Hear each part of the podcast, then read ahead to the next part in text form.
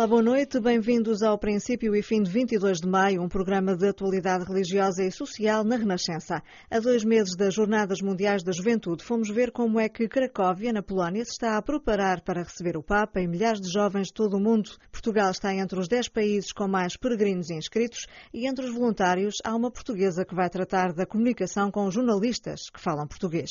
O Corpo de Deus voltou a ser feriado. Na próxima semana será celebrado em todo o país, de novo à quinta-feira. Vamos falar do caso de Lisboa, onde a procissão é das mais antigas e participadas. Walter Osvaldo vai receber este ano o prémio Árvore da Vida. O médico e especialista em bioética falou connosco sobre esta distinção, mas também sobre eutanásia e sobre a nova lei da maternidade de substituição que considera um retrocesso civilizacional. Vamos ainda falar do fundador da Casa do Gaiato, um colóquio sobre a vida do Padre Américo, assinala amanhã os 60 anos da sua morte. É das mais antigas celebrações católicas e voltou a ser feriado. O Corpo de Deus vai ser assinalado na próxima semana, dia 26, de novo à quinta-feira. A solenidade faz referência à Quinta-feira Santa, dia da última ceia e da instituição da Eucaristia. Em dia santo de guarda, os católicos são chamados a prestar culto a Deus, indo à missa e participando na solene procissão do Corpus Christi. Será assim em todo o país e em todas as dioceses. Em Lisboa, o Patriarcado até elaborou um spot para divulgar a informação através das redes sociais. A procissão do Corpo de Deus regressa à quinta-feira. Em ano jubilar da Misericórdia e na preparação para o Sínodo Diocesano, participe na mais antiga procissão da cidade, testemunhando a fé em Cristo Misericordioso. Quinta-feira, 26 de maio, pelas 17 horas, nas ruas da Baixa de Lisboa. É Cristo vivo no coração da cidade. Na cidade de Lisboa, esta é desde sempre das procissões que reúne mais fiéis que dão desta forma testemunho público da sua fé, explica o cônego Luís Alberto Carvalho, responsável pela organização, embora sublinhe que mesmo nos anos em que não foi feriado, esta festa nunca deixou de ser devidamente assinalada. É das mais antigas e, e, daquelas que mobilizam mais pessoas, não é? É uma manifestação pública da, fé. Faz parte da natureza própria das coisas. Quando nós vivemos alguma coisa importante, manifestamos isso. Do ponto de vista da fé, quando estamos a falar do corpo de Deus, estamos a falar de algo que é central na vida cristã, que é a Eucaristia. Não é por acaso que se celebrava numa quinta-feira. O grande dia da Eucaristia é a Quinta-feira Santa, não é? Isto era uma forma já, depois de terminado o tempo pascal, voltar a sublinhar e a valorizar a dimensão deste sacramento, que é, por um lado, atingir o essencial, o âmago daquilo que é a vida cristã, e, por outro lado, celebrar aquilo que é a grande novidade, boa nova da Páscoa, que é Jesus vivo no meio de nós, e, portanto, é esta presença de Jesus na Eucaristia, que será talvez uma das razões que levará a que no mundo católico esta festa tenha tanta importância. Eh, nesse sentido, não deixa de ter outro valor, de facto, o feriado voltar a ser feriado e a solenidade poder ser assinalada uma quinta-feira. Claro, toda a carga simbólica da quinta-feira está presente e, portanto, isso também nos ajuda, do ponto de vista pastoral, até a valorizar e a sublinhar esta dimensão que a festa do Corpo de Deus é de facto a celebração da Eucaristia. Regressarmos a uma quinta-feira, isso de facto é muito importante. Quando desapareceu o feriado, a festa é de tal maneira importante que nós não deixámos de a fazer, empurrámos-la, por assim dizer, para o domingo seguinte. Os dias têm a importância que têm, os números têm a importância que têm, mas simbolicamente o ser numa quinta-feira ajuda logo a centrar o essencial. A festa de Corpus Christi é uma das mais antigas tradições católicas e também aqui em Portugal Portugal e, de facto, em Lisboa, teve sempre uma importância muito especial. Teve. A festa nasceu no século XIII, não é? Depois, a manifestação pública, em jeito de procissão, está ligada à, à celebração desta festa. Na cidade de Lisboa, é, é referida já no tempo do Dom Dinis e até mesmo antes dele. É uma procissão que entra no, nos hábitos da cidade, onde estão presentes representantes, nós diríamos agora, das forças vivas da sociedade, aquelas confrarias todas e e, juntamente com representantes das ordens religiosas, mobilizava toda a cidade e tinha uma dimensão muito grande. Hoje em dia, de facto, é uma procissão marcante. Eu só a acompanho mais de perto aqui há uns seis anos. Aliás, ela foi retomada, voltou a fazer-se no percurso inicial ou original a partir de 2003, 2003 não é? A partir de 2003. A procissão teve várias épocas em que deixou de se fazer por diferentes razões. A mais recente foi a República que a interrompeu, mas depois, creio que foi em 73, o, o seu patriarca Ribeiro retomou uh, esta procissão. E na altura foi uma coisa assim extraordinária, porque juntou de facto a cidade toda, foi uma coisa de grande dimensão. E depois, a partir dessa altura, voltou à tradição antiga de ser uma procissão que saía da Sé uhum. e que uhum. terminava na Sé, nessa altura, por 2003. Eu acompanho-a mais assim nestes últimos 5, 6 anos. E o que é impressionante nesta procissão, para mim, não é só a dimensão que de facto é grande de pessoas que ali estão, é o ambiente orante que nós pressentimos e de que somos assim embebidos. O silêncio que se faz é uma coisa impressionante.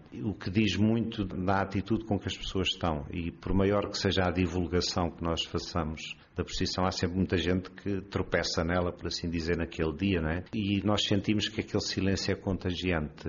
Há um respeito, mesmo gente que nós percebemos que está ali de paraquedas, mas que fica ali. E não é a beleza da procissão em si, porque porque hoje já não tem aquelas roupagens e aquelas vestes de antigamente, mas é de facto aquela mola humana e, e sobretudo, o ambiente de oração que se respira. Este ano, eh, como é que vai ser? Há alguma novidade por se realizar de novo numa quinta-feira, sendo feriado ou, ou, não? O ano passado houve uma novidade, última hora, que foi a alteração do percurso, porque havia obras numa rua que fomos obrigados a ir ao Martim Muniz, dar a volta pelo Martim Muniz e demos uma volta maior. E foi uma experiência que gostámos dela, achámos um percurso interessante. Este ano vamos voltar a fazer assim. E depois eh, subiram de novo a baixa? Sim, Praça da Figueira, descemos a Rua da Prata e depois apanhamos a Rua da Conceição. E subimos até à Sé. Isto não é propriamente uma manifestação no sentido de nós querermos mostrar que somos muitos é, antes de mais nada, uma manifestação de fé de quem vai. Porque eu, eu penso que o que toca mais nesta procissão é exatamente a qualidade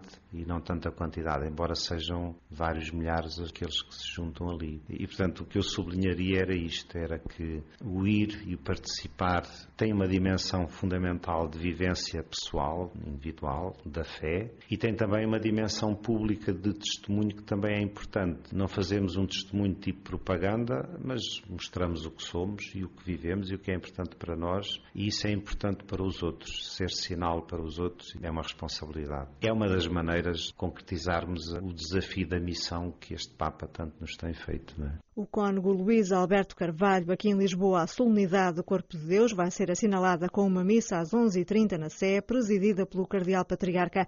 Entre a 1 e as 4 da tarde haverá a adoração do Santíssimo e a partir das 5 começará a procissão que vai percorrer diversas ruas da Baixa, terminando pelas 6h30 no Largo da Sé, com a tradicional benção. Na contagem decrescente para as Jornadas Mundiais da Juventude, este é um dos destaques do princípio e fim de hoje. As jornadas vão decorrer entre 26 de julho e 3 de agosto em Cracóvia. Na última sexta-feira, a Cruz dos Jovens, um dos símbolos das jornadas, começou a sua peregrinação pela Polónia. A dois meses do início do grande evento mundial católico, a Renascença foi ver como é que a cidade natal de João Paulo II se está a preparar para receber milhares de jovens de todo o mundo que ali vão encontrar-se com o Papa Francisco. A reportagem é da Marília Freitas.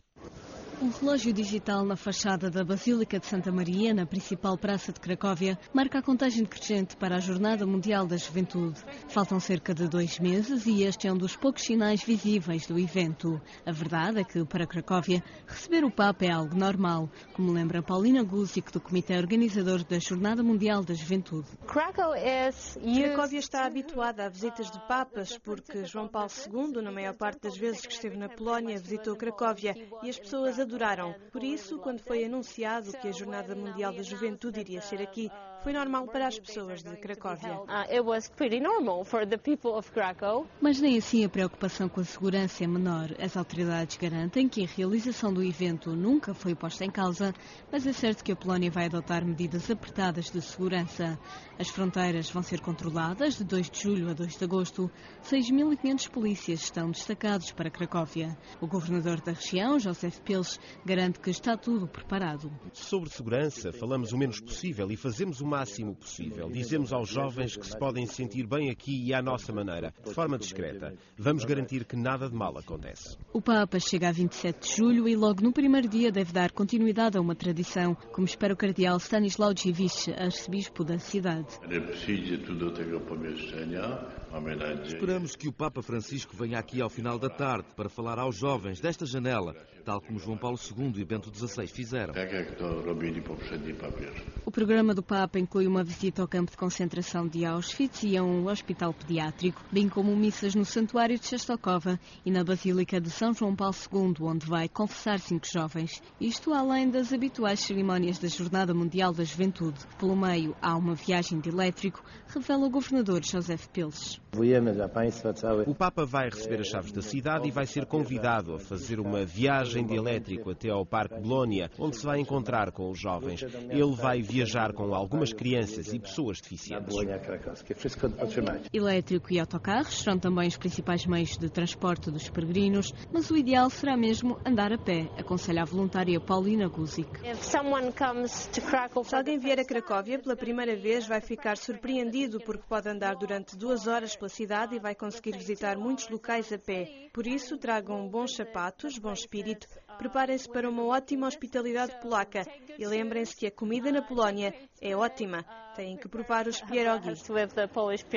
Os principais eventos da Jornada Mundial da Juventude vão decorrer em dois locais distintos. Primeiro no Parque Bolónia, no centro da cidade. Depois, a vigília e a missa de encerramento serão no Campus Misericórdia, um terreno de 200 hectares a 12 quilómetros do centro de Cracóvia. Em ambos os locais haverá Wi-Fi, ecrãs gigantes e altifalantes, bem como água potável distribuída gratuitamente aos peregrinos. São esperados mais de 2 milhões de jovens. Portugal está entre os 10 países com mais inscritos para a Jornada Mundial da Juventude. Só até 13 de maio já eram quase 7.900. Mas para além dos peregrinos, há também muitos voluntários. Uma delas, Leopoldina Reis Simões, assessora de imprensa de profissão, vai integrar a equipa sénior internacional de comunicação no apoio aos jornalistas de língua oficial portuguesa. Ainda há uma semana participou num seminário internacional de formação em Cracóvia, promovido pelo Conselho das Conferências Episcopais da Europa, e no regresso falou com a Paula Costa Dias. Leopoldina Simões foi convidada para coordenar o acolhimento aos jornalistas de língua portuguesa durante a Jornada Mundial da Juventude. Um convite que recebeu com surpresa, mas também com alegria, dado tratar-se de um sonho antigo. Na minha vida tinha, digamos, o sonho de vir um dia a participar numa edição da Jornada Mundial da Juventude. Então procurei saber como fazer a minha participação, ok, como caminho pessoal, mas também na perspectiva de poder colaborar com aquilo que sei fazer, que é a assessoria de imprensa e comunicação. Então, prontifiquei-me a trabalhar como voluntária. Acabei por ter a surpresa de me convidarem a fazer parte de um grupo pequenino, seremos uns 10, 12, de diferentes países. Eu serei a responsável pela coordenação do acolhimento aos jornalistas de língua portuguesa Portugal, Brasil, Angola. Até ao momento, o acolhimento era feito por um colega de língua espanhola e outro de língua italiana, que recebia os jornalistas e que depois tinha um grupo de voluntários brasileiros que lidava com os jornalistas de língua portuguesa. Dado o elevado número de inscrições de pessoas oriundas do Brasil, a organização decidiu colocar alguém que fala português, o que salienta também é uma vantagem para os jornalistas do nosso país. Um jornalista que vem de Portugal tem uma determinada necessidade, precisa de um determinado interlocutor. O processo de acreditação para os jornalistas está já a decorrer. É desenvolvido pela Agência Informativa Polaca. Há um site próprio onde os jornalistas podem fazer a sua acreditação. Eles querem porque na semana anterior esteja tudo finalizado, porque há a questão da segurança. O site é www.pope2016.com depois, a Conferência Episcopal Polaca tem um, um website a partir do, do Flick que se chama Episcopat News, onde vão ser colocadas para uso livre fotografias da presença do Papa lá. Em curso está também o processo de inscrição para quem quiser participar. Aos jovens é dada a primazia, daí a presença em diversas redes sociais. No Facebook, estamos no Twitter, no Periscope no YouTube, no Flick, no Instagram, no Snapchat, no Tumblr, no Foursquare, no Pinterest e no SoundCloud. Até 13 de maio estavam inscritos 586.845 peregrinos de 182 países. Desses peregrinos, 833 são bispos. O país com o maior número de inscritos é o país acolhedor, anfitrião, óbvio, a Polónia, que vai ter 30% dos inscritos, 177 mil jovens. Depois, por ordem decrescente, temos a Itália, Espanha, França, Estados Unidos da América, Alemanha, Brasil e Ucrânia. Logo depois temos o nosso Portugal. Portanto, é o nono país, com mais de 5 mil peregrinos inscritos. Até ao dia 13 de maio tinha 7.847. A organização espera a presença de 2 milhões de jovens e 6 mil jornalistas, 10 mil voluntários em regime de prestação de serviço voluntariado de curta duração estarão ao serviço dos peregrinos durante a Jornada Mundial da Juventude, 3 mil irão de diversos países e 7 mil são polacos. Em regime de voluntariado a longo termo, 54 pessoas de 18 países já se encontram em Cracóvia, mas Portugal não tem qualquer voluntário neste regime. Sendo a música um meio privilegiado de evangelização, todas as jornadas Jornadas Mundiais da Juventude têm um hino próprio. O deste ano tem o tema Bem-aventurados os Misericordiosos. A versão em português foi preparada pelo Departamento Nacional da Pastoral Juvenil e gravada nos estúdios da Renascença, ainda no Chiado. A nossa reportagem esteve lá. É mesmo ali pertinho. Já passa das nove da noite, hora de aquecer as vozes e afinar os detalhes da composição do hino português. A tarefa coube mais uma vez a Carlos Alves, maestro que participa nestes encontros desde 1997. Esta noite, no auditório da Rádio Renascença, vai liderar um conjunto de 30 vozes habituadas a cantar em várias paróquias de Lisboa. O grupo é eh, bastante bom. Fizemos apenas um ensaio e no ensaio tínhamos o hino visto e, portanto, hoje vamos gravar à segunda vista. Está a correr muito bem. Estão muito iluminados. Tiago Herdade está mais habituado a estas gravações e confessa que o hino original, em polaco, é como um primeiro amor. A versão portuguesa, assegura, está muito cativante. Desde a primeira vez que ouvi a versão original, o polaco, fiquei logo encantado. Achei que era fantástico, que, que as harmonias eram não diria desafiantes, mas, mas muito interessantes e muito cativantes. Acho que essa é a palavra certa. E gostas mais desta versão em português? Não, não, não porque, porque o original é sempre original, é o primeiro amor, não é? Momento para um encontro com o Papa Francisco um homem diferente, acredita Pedro Silva. Este Papa é, é um grande homem, é uma grande presença de, de, Deus na Terra. Às vezes temos alguma dificuldade em ver sinais de Deus e, e é nas pessoas que devemos procurá-los, é nas pessoas santas, nas pessoas como o Papa Francisco.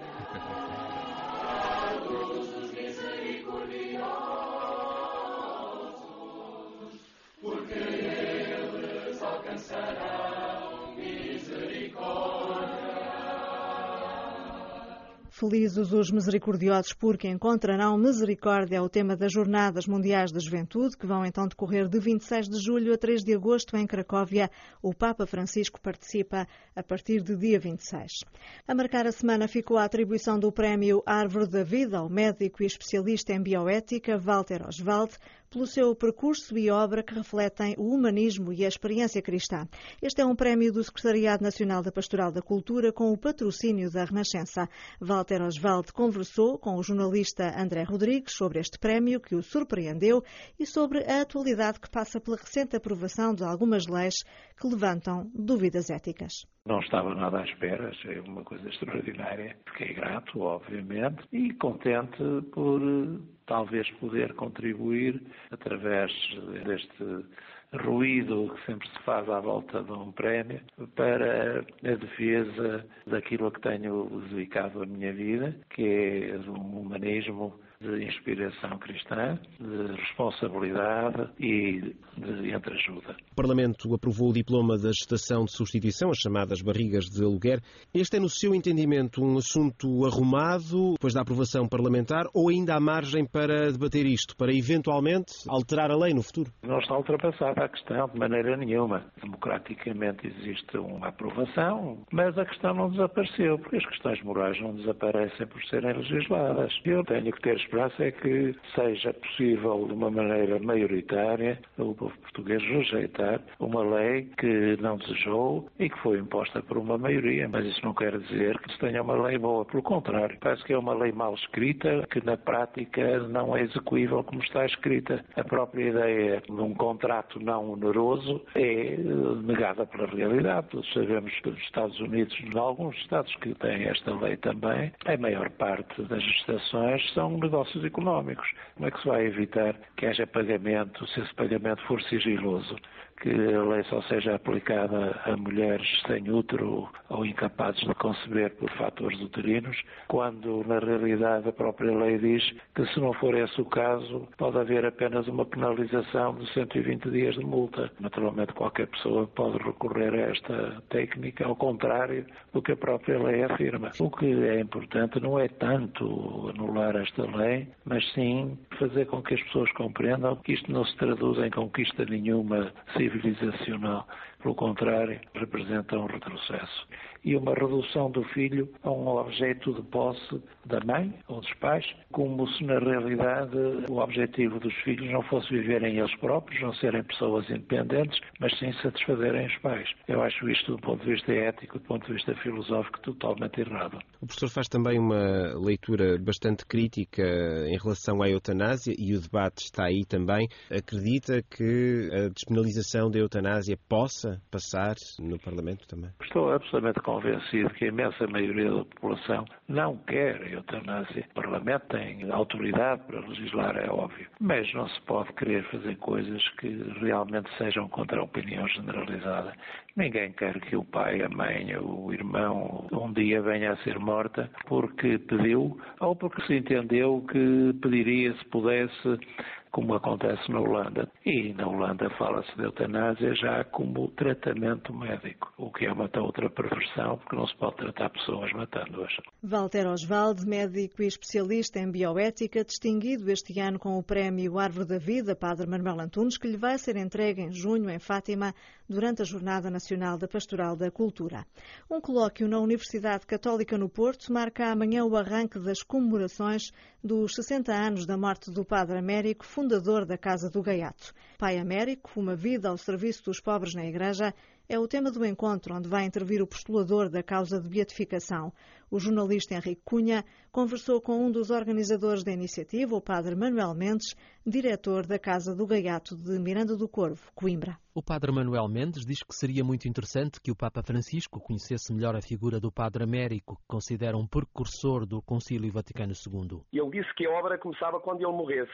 Um homem com 68 anos, ordenado padre com quase 42 anos, foi um sinal importante para a Igreja Portuguesa e até diríamos nós para a Igreja Universal. Eu digo que se o Papa Francisco o descobrir vai ser muito interessante, porque ele foi um precursor do Segundo Concílio do Vaticano. O diretor da Casa do Gaiato de Miranda do Corvo reconhece que a Igreja Portuguesa se tem empenhado no processo de beatificação do Padre Américo. No centenário do seu nascimento, em 1987, a Conferência Episcopal Portuguesa diz que a história da Igreja em Portugal no século XX não se poderá fazer sem reconhecer lugar de primeiro plano. Por isso, a Igreja Portuguesa tomou em mãos a sua beatificação e em 1997 foi publicado o decreto de validade da sua causa de beatificação. O Padre Manuel Mendes deixa por isso um apelo a uma grande participação nas iniciativas previstas para comemorar os 60 anos da morte do Pai Américo. Foi um homem que conheceu Jesus e amou Jesus. Não afirmo que naqueles tempos de prova Cristo Jesus me tivesse aparecido e falado como tantas vezes a Paulo. Não posso dizer mas sentiu o seu bafo. Sintamos todos nesse dia, no Porto e nos outros lugares, em Galegos, em Passo de Souza e em Coimbra e em Portugal e até no mundo, porque temos assinantes de todo o mundo, porque o jornal é distribuição gratuita, sintamos o bafo do Pai Américo e todos os antigos gaiatos, todos os amigos sabem que ele tem um lugar no céu para todos, também porque ele dizia que esperava todos os filhos no paraíso. O padre Américo faleceu a 16 de julho de 1956 no Hospital de Santo António no Porto, depois de um acidente de automóvel em São Martinho do Campo, no Conselho de Valongo. Foi o fundador da obra de rua Casas do Gaiato em Portugal e África, da Casa do Calvário e do Património dos Pobres. Natural de Galegos, Penafiel, o padre Américo foi ordenado na Diocese de Coimbra aos 41 anos. E a fechar o princípio e fim desta semana, a crónica do jornalista Joaquim Franco. O fruir e o usufruir da beleza pressupõe códigos, mas a natureza primordial do que é belo está antes dos códigos. Na contingência humana implica a disponibilidade dos sentidos, mas vive para lá dos sentidos. Quando uma vela se acende em casa por falta de eletricidade, é um incômodo. Quando uma vela se junta à outra e a outra, cria-se um novo contexto e a imagem passa a ser mais do que é à primeira vista. O contexto muda a percepção, embora a natureza primordial já lá esteja. O contexto carrega uma intencionalidade que há de alinhar-se com uma ideia. Uma chama que ilumina uma escola na selva tem a mesma natureza, é o mesmo elemento que tranquiliza um devoto magnetizado em multidões religiosas. A experiência da beleza faz-se assim numa sintonia entre o que não muda, o real, que já lá está, sempre esteve, e a circunstância do pensamento, dando uma leitura. O maio português traz uma referência visual, um cíclico quadro da emoção popular que arrasta o mistério desta natureza intrínseca. Jornais e televisões constroem a imagem de motivações insondáveis para refazer ano após ano caminhadas, dores e alegrias, uma presença esclarecida ou ingênua, fé ou superstição. É o movimento de uma identidade religiosa tantas vezes incompreendida. Mas é nos lenços e nas velas na história e testemunho de cada peregrino que Fátima se diz e se revela sem segredos ou mistérios. Na cera derramada ou no drama de um adeus, escorrem ínfimas parcelas da existência, infinitas experiências dessa natureza intrínseca, a procura. Ser humano, autoconsciente e racional, é ser em dúvida de onde, para onde, o agora e o depois. A experiência religiosa, no plano ritual e simbólico, desencadeia o encontro e até o confronto. Faz a ponte entre a busca e o sagrado último deste real que os sentidos permitem sondar. E este foi o princípio e fim de 22 de maio, um programa com edição e apresentação de Angela Rock. No próximo domingo não haverá edição, devido à transmissão em direto dos concertos do Festival Rock in Rio. Regressaremos assim apenas a 5 de junho. Boa noite e boa semana.